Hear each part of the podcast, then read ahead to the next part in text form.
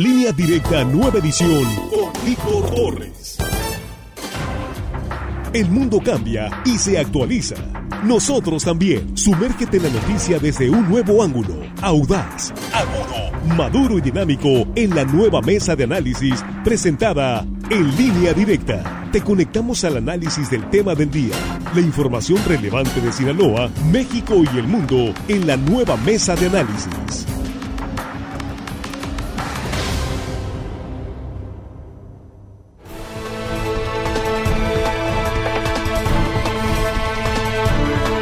Aquí estamos, justo aquí estamos ya de regreso en la mesa de análisis en este espacio en el cual le agradecemos de antemano su participación. Y por supuesto, antes que nada, gracias por estar ahí. Nosotros aquí ya listos en la mesa rápidamente con nuestros compañeros. Jesús Rojas, muy buenos días. ¿Qué tal, Víctor? Buenos días. Buenos días al auditorio y buenos días a los compañeros. Juan Ordorica, ¿cómo estás? Buenos días. Buenos días, Víctor Jesús, hermano, nuestros compañeros en producción y por supuesto al auditorio que hoy miércoles nos está regalando un poquito de su tiempo. Armando Ojeda, ¿cómo estás? Buenos Muy bien, Víctor, buenos días, amigo Jesús, eh, Juan, y acá los guerreros de la producción que siempre, mira nomás, chulada de jóvenes entusiastas, Víctor. Y un saludo para toda la gente que nos escucha aquí en nuestro queridísimo estado de Sinaloa. Y más allácito de nuestras fronteras. Muchas gracias, Armando. Bien, pues vamos entrando, hay, hay premura eh, eh, para entrar a este tema porque están llegando ya los comentarios, la participación de nuestra audiencia. Estamos planteando una pregunta que me parece que es necesaria en este ya próximo arranque del nuevo gobierno, de la administración que encabezará Rubén Rocha Moya. ¿Qué le pedirías desde tu comunidad, desde tu colonia o municipio? ¿Cuáles son las principales necesidades ¿sí? que consideras desde tu punto de vista muy particular que debe atender así de arranque el gobierno de Rubén Rocha que inicia, pues digamos ya, ya en forma a partir del lunes, ¿no? Así que iniciamos con esta mesa, tenemos ya algunos comentarios, vamos a ir intercalando comentarios a través del WhatsApp 6671028836. Estamos en Facebook, les pedimos que nos ayuden a compartir este programa porque así podemos llegar a más gente. Y vamos, eh, yo le voy a comentar algo, vamos a hacer una relación de sus comentarios, se lo haremos llegar al gobernador electo Rubén Rocha para que tenga unidad, además de lo que él ya tiene en campaña, es importante que ustedes hagan llegar aquí sus opiniones sobre los eh, asuntos más urgentes que debe atender la próxima administración. Jesús.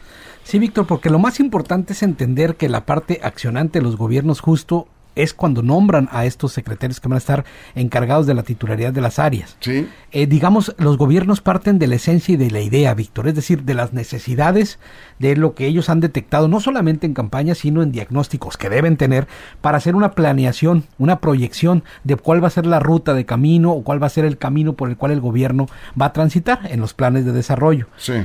Pero en esto tiene que ser incluido, por supuesto, la necesidad de las personas. Por eso es tan importante que hagamos desde los diferentes eh, espacios eh, que se pueda valer nuestra opinión para decir en dónde creemos debe de estar la parte de desarrollo que si no le falta, ¿no? Entendiendo que los gobiernos todos hacen un esfuerzo por cumplir los, satisfactores sociales, pero se quedan muchas veces cortos. Y cada gobierno, dependiendo su visión, dependiendo, dependiendo su digamos, su esencia, le da un rumbo distinto al matiz de su gobierno. Así es, Juan.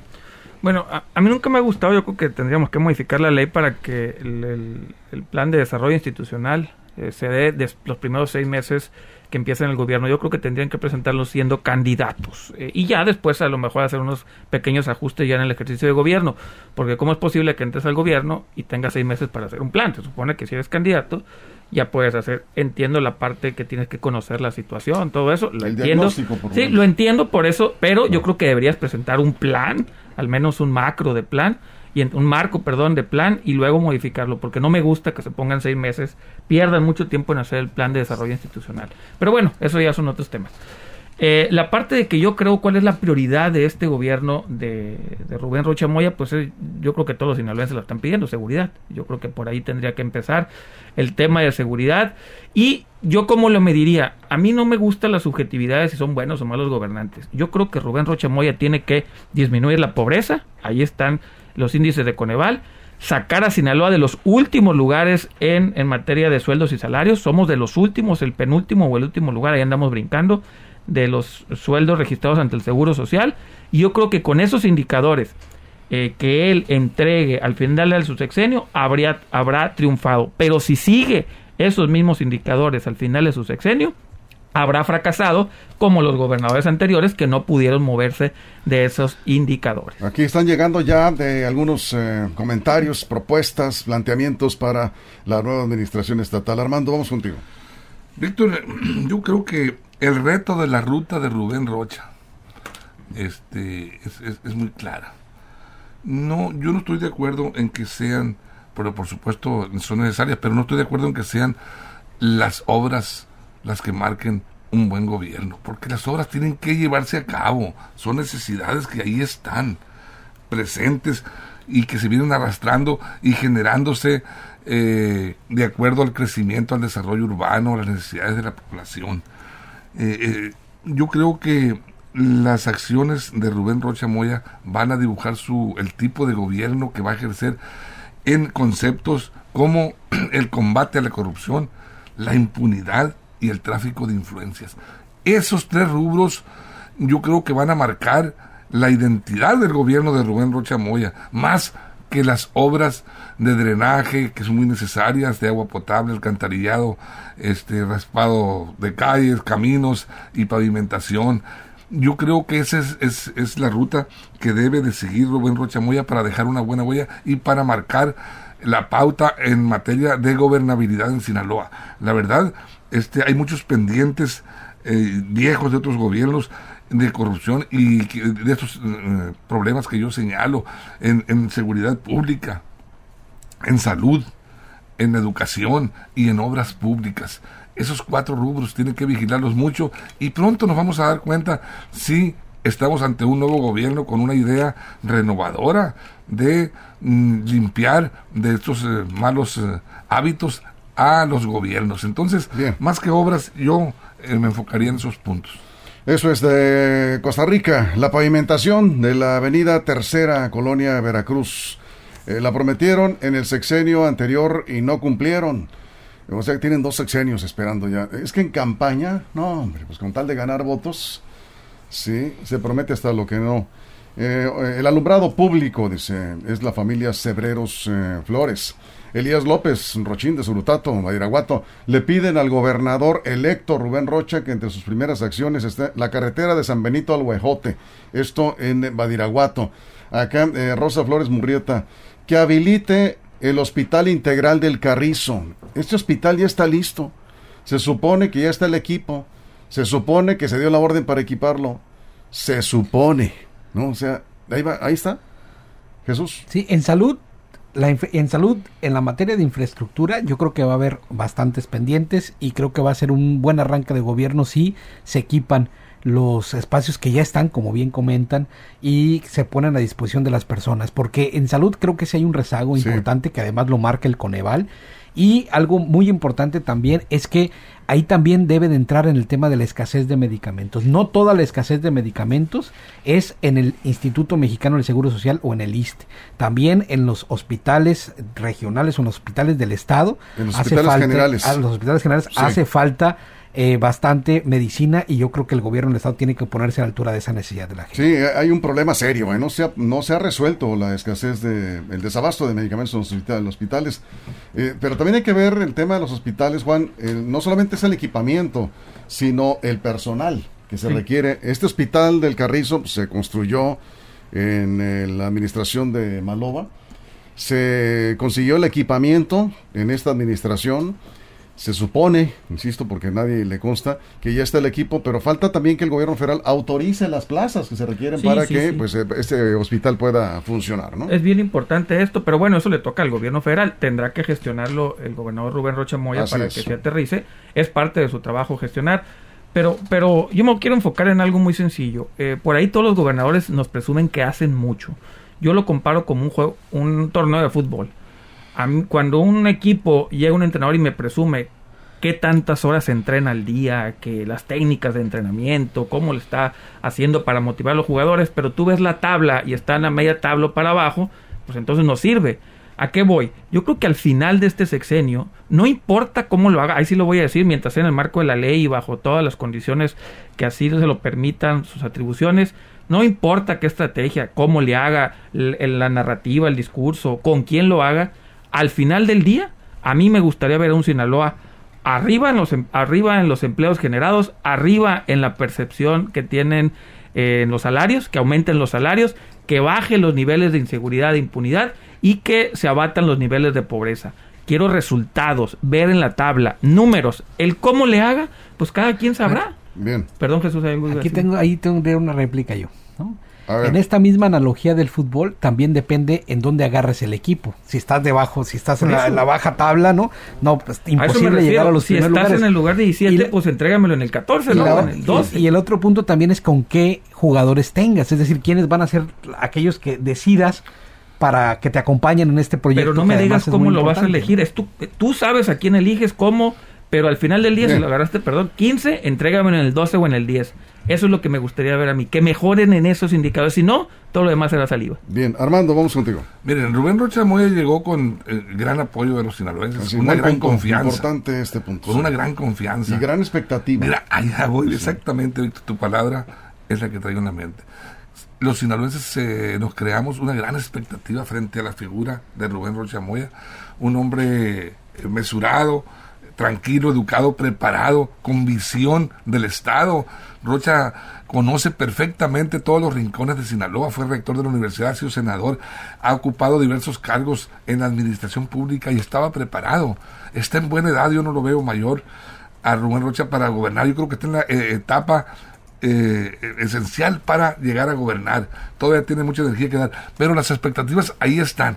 Yo que, yo que, que espero como sinaloense, yo creo que mucha gente, a mí me gustaría poder confiar, tener confianza absoluta en mis policías, en las gentes que están ahí eh, para salvaguardar la seguridad de todas las familias. Quisiera yo tener confianza en los policías municipales, en los estatales, en los federales y en los propios militares. Saber que tengo un amigo en ellos, no un posible adversario o un posible enemigo, como, como mucha gente nos vemos, porque nos vemos con desconfianza, es la realidad. No sabemos si eh, denunciamos algo y ellos mismos van a ser los relatores que nos pongan el dedo con el denunciado y nos vaya peor el problema que estamos denunciando. Entonces, esa es, yo para mí, la gran expectativa de los sinaloenses, confiar en las autoridades y confiar, estoy hablando de seguridad, pero también confiar en las autoridades que van a estar al frente de las instituciones eh, de, de salud, por ejemplo, que es un tema que está ahorita, eh, pues, eh, prácticamente preocupando a todo el mundo por las pandemias, por la situación que estamos viviendo. Entonces, confiar en ellos, saber que van a llegar ahí a eh, mejorar las condiciones que estamos Bien. viviendo. Aquí nos dice eh, Chayo, dice, le pediría que el municipio del Fuerte nos arregle el problema del drenaje. Tenemos un año batallando con el drenaje. Tiene que ver esto con las eh, finanzas deterioradas de la Junta de Agua Potable o de las juntas de agua potable. Bastante serio. Ya lo anunciaba el gobernador electo, se va a concentrar principalmente en los servicios básicos, la obra pública del gobierno del estado, atender estos eh, rezagos. Ojalá, ahí está la petición. El doctor Juan Espinosa Luna nos manda un, un mensaje, dice que apoye y solicite a la Comisión Nacional del Agua la instalación de radares Doppler en Que Sinaloa. compre Doppler, que compre Sí, radar, Hay eso que- sí. Ya es hemos- petición. prioridad. Ya es urgente. Apoyado, Tiene Juan que ver, Espinosa. eso, es en materia de seguridad y de protección De civil, protección por civil, supuesto, sí. ¿no? A ver, ¿por qué los radares Doppler? Nada más para las personas que nos están escuchando, nos están viendo en este momento recordando este tema. Pues hay que recordar que los radares Doppler ayudan a detectar la formación temprana de lo que puede causar después inundaciones o afectaciones por lluvia, sobre todo de aquellas, decía el propio doctor Luna, Sí. de aquellas que son de rápida formación y que por tal no alcanzas a, a prevenir. Jesús, Entonces, con sí, estos pero- radares Doppler pero- ayudas a las per- ayudas a las comunidades a tener información en tiempo eh, prudente para poder desalojar. Exacto. Evitar lo Sí. que pasó en Naomi. A ver, Y nada más eh, eh, acotar lo de Jesús. eh, y de eh, detectar estrictamente la ruta cierta, no que cambió, que se va hasta allá. En caso de un con- huracán o ciclón. Sí, con- en caso de un huracán o ciclón, con estos radares te detectas exactamente la Nada ruta. más hay una, hay una aclaración. ¿eh? Ningún equipo te da una 100%. ruta cierta. Todos son Lo más cercana posible. Pero más cercana, sí. Para evitar decir lo que pasó en Lo que Naome. pasó en Naome, que no Sí. les avisaron y les cayó el agua ahí encima. Para eso sirven, para darte más tiempo no- a la población. No les avisaron las autoridades, no porque no hayan querido, Porque no sabían. negligencia, porque no tenían cómo detectarlo. Y precisamente a eso se refiere. Yo quiero eh, nada más recordar que aquí ha habido varios planteamientos cuando hemos hablado de esos temas, de que Sinaloa ya necesita un sistema estatal de protección civil profesional bien equipado. Estamos en una zona de alto riesgo, no solamente por huracanes, sino por otro tipo de fenómenos naturales. Sinaloa requiere ya, requiere un sistema estatal de protección civil que realmente responda a los retos en materia de seguridad. Y con 10 millones de pesos lo equipan muy bien porque los radares costaban 1 o 2 millones de pesos. Con 10 más mantenimiento y todo, con 10 millones de pesos tenemos un sistema de Sí, pero yo le, yo le, agregaría no solamente esos equipos, sino también equipo terrestre que permita también rescate. Personal, personal. y bien pagado porque se requiere gente profesional. Estamos hablando de la seguridad de los sinaloenses.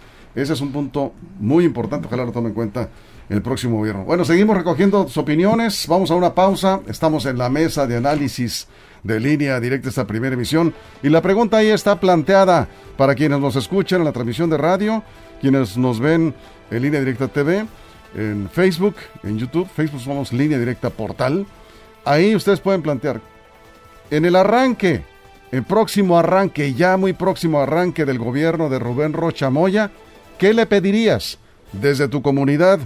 tu colonia o municipio, ¿cuál es la necesidad más importante, en tu opinión muy personal, que debe atender el próximo gobierno estatal? Continuamos. Evolución que da certeza. Línea directa, nueva edición con Víctor Torre.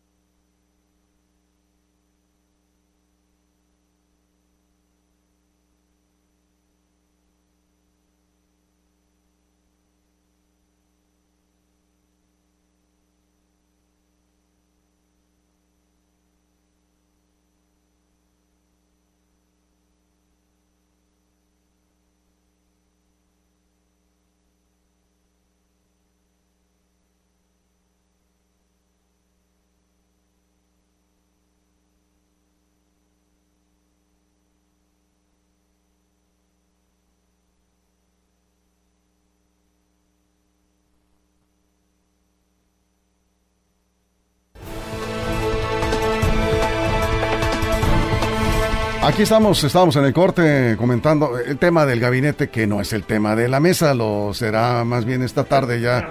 Lo vamos a retomar porque si hay algunos comentarios. Eh, Orlando dice, los intelectuales, entre comillas, pone, arreglando el mundo y con todas las soluciones. Eso, Chihuahua. ¿Qué mesa está viendo? Porque aquí no hay eh, ningún intelectual, este, somos comunicadores. Opinionólogos. Opinionólogos. No, no llegamos a tanto. Eh, Fran Bernal, en eh, Batamote dice, los pueblos que pertenecen a esta sindicatura, falta buen servicio de agua. Con eso, con eso, el servicio de agua y el servicio de recolección de basura, que corresponden los servicios a los ayuntamientos, pero obviamente van a requerir el apoyo y la gestión del gobierno del estado para salir del hoyo en el que están, porque son bastantes problemas. En Escuinapa quiero que se ponga más atención en la colonia Pueblo Nuevo, en las calles de la Escuela Antonio Rosales que bajan hacia el Estadio Azteca, que ¿tiene su Estadio Azteca Escuinapa? Sí, tiene un Estadio Azteca de béisbol. que cuando las lluvias dice, pues se pone imposible. Seguramente Jesús lo conoce muy bien. Eh, dice agricultura, ganadería y pesca suena eh, primitivo. La industrialización del Estado, por lo menos de Guasave. muy bien, perfecto. Jesús. Pues mira, va a tener la oportunidad Rubén Rocha Moya de llevar los dichos a los hechos, porque esto es fundamental, Víctor. ¿no? Mucho se dijo en campaña, mucho se ha dicho en estas expectativas que bien comentan todos ustedes. Ahora creo que tienen esta oportunidad para darle el matiz del gobierno que dicen ellos instalarán la cuarta transformación de Sinaloa, sea lo que eso sea signifique, aquí en, aquí en, nuestro estado. Y para eso recupero de nuevo las palabras que he dicho en otros espacios, es va a tener el poder legislativo, va a tener a los diputados federales, va a tener a los senadores de la República porque él, estuvo allá, va a tener la mano del presidente de la República y va a tener va a tener de alguna manera prácticamente todas las instituciones para poder darle un mejor gobierno a Sinaloa. Eso, desde el punto de vista de la concentración del poder se puede, eh, se puede estudiar, pero lo que sí es que para la articulación del gobierno, eso es, eh, en, una cancha mejor no puede estar. Eso es. Aureliano de Camacho dice, saludos, eh, Colonia Rosendo G. Castro, Los Mochis, le pido al nuevo gobierno que las casas abandonadas, dice, que las casas abandonadas que no se pueden evitar, pues que las, de, las derrumben, que limpien los solares baldíos, que nos pavimenten la colonia, que meta el drenaje eh, que la calle dice pues viene de la colonia ferrocarrilera, que la pavimenten por favor si se vale pedir, claro que se vale, pedir, pues, por supuesto, usted es ciudadano, usted votó y le dio su confianza y paga impuestos además. Eh, Julio Gámez, pedimos al gobernador que intervenga en el sector agrícola en la regularización de los precios de los fertilizantes que se fueron al triple los costos de, de producción en la agricultura. Eh, Sánchez Galindo, leyes más duras le pido para la delincuencia, la seguridad, dice, hay confianza, eh, sin ella pues no se puede, la incertidumbre reina en muchos lugares del Estado. ya decías tema de la seguridad. Sí, bueno, y más que leyes duras, las leyes ahí están y son duras, el problema es la ejecución, que, que no las cumplen, ¿no? Eh, yo creo que pediríamos eso. Otra cosa que yo le pediría como ciudadano es no retroceder en los avances en materia, digamos, de trámites vemos las unidades administrativas que poco a poco han ido avanzando hacia la modernidad, hay menos burocracia, no digo que esté erradicada, que no den un paso atrás, porque vimos que este gobierno federal cuando entró dio paso atrás en automatización de ciertos servicios y volvió cierta burocracia por el costo de la austeridad y todas esas cosas, ya saben. Pediría, por ejemplo, lo, que está pasando en la unidad de servicios administrativos, en la UCE, unidad de servicios estatales, perdón, sí, unidad de servicios estatales, la UCE, que mantengan esa, eh, esa, esa tendencia a modernizar los servicios. Por favor, por favor, al gobierno nuevo, no vayan a regresar a burocratizar eh, lo, que antes era más complicado, sacar placas, licencias, todo esto, y mantener los precios, no le suban a las actas de nacimiento, no le suban a, los, a, las, a las licencias, a todo eso, yo creo que deben de hacer un esfuerzo y no subirle a eso que los ciudadanos necesitamos mucho en el día a día. Eh, Juan Valencia, los vecinos de la colonia 24 de febrero de Guasave solicitamos al nuevo gobierno del estado que nos incluya en su programa de pavimentación. Le vamos a pasar el reporte. Estamos viendo que la gente pide pavimentación y agua potable. Sí, y drenaje. Y, reparación de drenajes, ¿no? Hay mucho rezago ahí, Armando.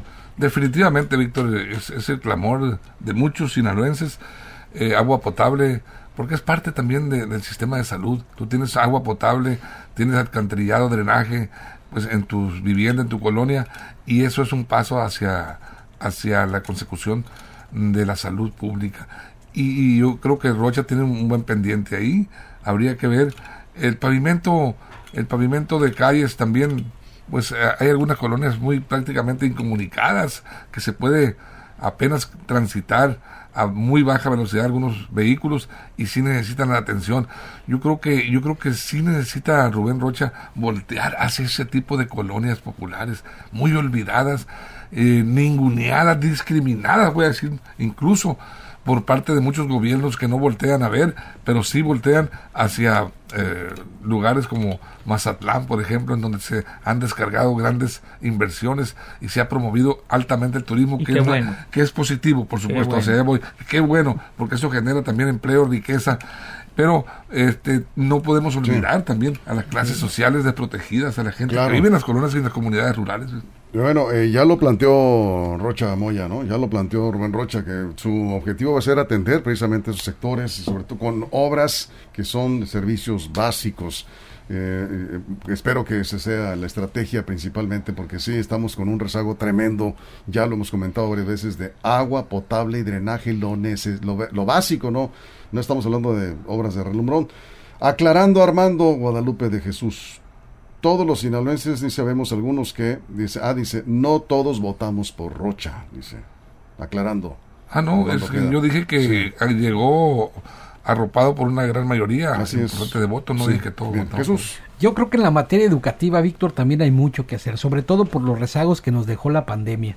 Poner a nuestros niños y a nuestros jóvenes de alguna manera en mejores posibilidades para enfrentar el futuro es necesario que la política educativa se replantee y se tenga, eh, digamos, un camino bien trazado cómo seguir para esta recuperación.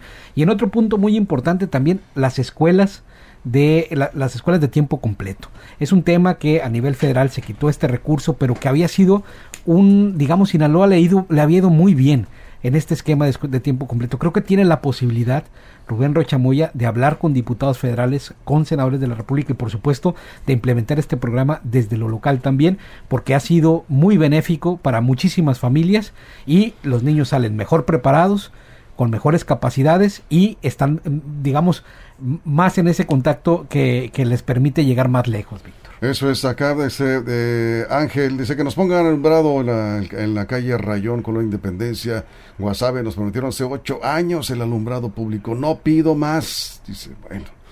Eh, los policías arriesgan su vida por 25 años, dice, y no les quieren pagar su jubilación, que resuelva ese problema de los jubilados. Bueno, eh, acá también dice eh, que contraten más policías. Hay mucha deserción en las filas de seguridad pública. Tiene razón. También. Sí, Otros dos temas que yo le pediría al gobernador como ciudadano es que por favor rescate, y aparte de su formación eh, universitaria, que rescate ah. al, al sistema de innovación y tecnología en Sinaloa, porque Bernardino Antero lo dejó hecho pedazos. Lo que es la innovación tecnológica, que la rescate, es la formación, repito, universitario, creo que puede por ahí darle mucho, mucho auge y también la parte cultural. Tenemos dos sexenios que han olvidado completamente el sector cultural, lo han utilizado marginalmente. Hay que regresar a esos grandes festivales que había en Sinaloa culturales. Yo creo que el pueblo de Sinaloa merece una mejor eh, este, política cultural. Aquí están planteando fomentar la inversión, diversificar el perfil productivo de Sinaloa, dejar de lado encuestas que no abonan al desarrollo económico, sobre todo dice si se comprueba que las inversiones se ajustan a las normas de sustentabilidad. Tiene toda la razón. Como es el caso de la encuesta de la planta de fertilizantes, a la consulta popular, dice, ¿no? Que se haga la planta de fertilizantes. Eh, que suba los salarios, dice, estamos ya muy cansados de no, no nos alcanza. Somos el último lugar, el último, último lugar en salarios del país. Eso es. Armando. Importantísima, Víctor, la inversión pública. Claro. y eh, privada. Y privada, por supuesto. Pero para generarla, para atraerla, para convertir a Sinaloa en un polo de desarrollo importante y atractivo, necesitamos ofrecer garantías de seguridad, también disposición eh, del, del propio gobierno para abrir las puertas y atenderlos como se merecen esas gentes que vienen a generar riqueza. Pero Víctor, mm, yo no quisiera terminar la mesa sin referirme al problema de salud que estamos viviendo. La pandemia sigue acechando, asoma, ahí está, se retira y vuelve, se retira y vuelve. Yo creo que Rubén Rocha Moya tiene un gran reto también de, fortalecer la cobertura de vacunación y atención para la cuestión del COVID. Hay mucho que hacer todavía en este sentido y estamos esperando eh, su respuesta, ojalá que pronto llegue y podamos recibir el nuevo año ya con una mejor certidumbre en ese sentido. Jesús, estamos ya por cerrar. Pues mira, Víctor, también pendientes en violencia familiar, violación y feminicidio son temas muy importantes. Esperemos que esta nueva secretaría que se crea, la Secretaría de la Mujer, atienda de fondo los, los temas y creo que ahí va a haber muchas expertas que esperemos desde, desde este espacio gubernamental puedan articular políticas para ver la reducción en estos delitos que definitivamente son muy dolorosos para toda la sociedad. Aquí don Tomás dice que el gobierno sea realmente honesto, transparente, que respete literalmente la constitución. Ese sería un gran hándicap. Lo demás, con un poco de inteligencia y creatividad, en automático se subirá de posición. Dice, pues así de fácil, pero así de difícil. Los, rápido, los inicios de gobierno son como los inicios de Año Nuevo. Muchas todos tenemos eh, eh, optimismo, buenos deseos, Qué bueno que así sea, hay que mantener ese optimismo lo más que se pueda, pero no llegar a medio año ya con nuestros propósitos olvidados. El propósito, exactamente. Aquí Juan Cruz Baiza, un servidor, solicita al gobernador electo que le haga honor al eslogan del partido en el gobierno, cuarta transformación, dejando de lado las viejas prácticas de gobierno, dar oportunidad a nuevas caras y dejar atrás a los fósiles políticos. Como Bartlett. Como Bartlett. Ándale. este, ah, caray, Juan, te soltaste con todo, ¿no? En la comunidad de San Gabriel, en Guasave, se ubica a 2.8 kilómetros de la ciudad. Nos surge la pavimentación del camino de acceso. Este creo que es un tema de alto contenido social que ojalá lo pudiera eh, incluir en su gobierno Rubén Rocha de arranque. Los caminos de acceso a las comunidades rurales. Es increíble que cuando... Hacia las cabeceras municipales. Sí, o sea, eh, los caminos de, salida pues de los de las comunidades rurales que son de terracería, que ni siquiera eh, se les ha dado, digamos, mantenimiento. Son cientos de comunidades en esa... En sí, son muchas, sí, es mucho dinero que se requiere, pero si se presupuesta desde el Congreso, si el Ejecutivo propone un presupuesto para mantenimiento permanente, y, de alguna manera reactivar aquellos organismos de caminos vecinales, que había en los municipios, no sé si existirá alguno todavía, ¿sí? Los comités, ¿cómo se llamaban? De, de caminos vecinales para, el mantenimiento, que sí, porque es increíble, en, en, cuanto llueve fuerte, la gente que está enferma no puede, no puede salir. Se quedan atrapados ahí esperando días y días a que seque la lluvia. O porque, que te presten un tractor para poder que te presten un tractor para poder salir. Esa gente hay que atenderla. Me parece que, bueno, pues muchas cosas hay que hacer, pero hay que hacerle justicia a la zona rural. Nos vamos. Gracias, Jesús. Nos vemos por la tarde. En la tarde aquí estaremos comentando el gabinete del gobernador Rubén Rocha. ¿A qué hora lo a conocer? a las 11 de la mañana, reporte especial aquí mismo en línea directa, en vivo, ¿sí? Juan, muchas gracias. Nos vemos en la tarde. Gracias, Mando. Es un gusto. Y gracias a usted. Pásela bien. Directa presentó la mesa de análisis Nueva Edición en plena evolución con Víctor Torres.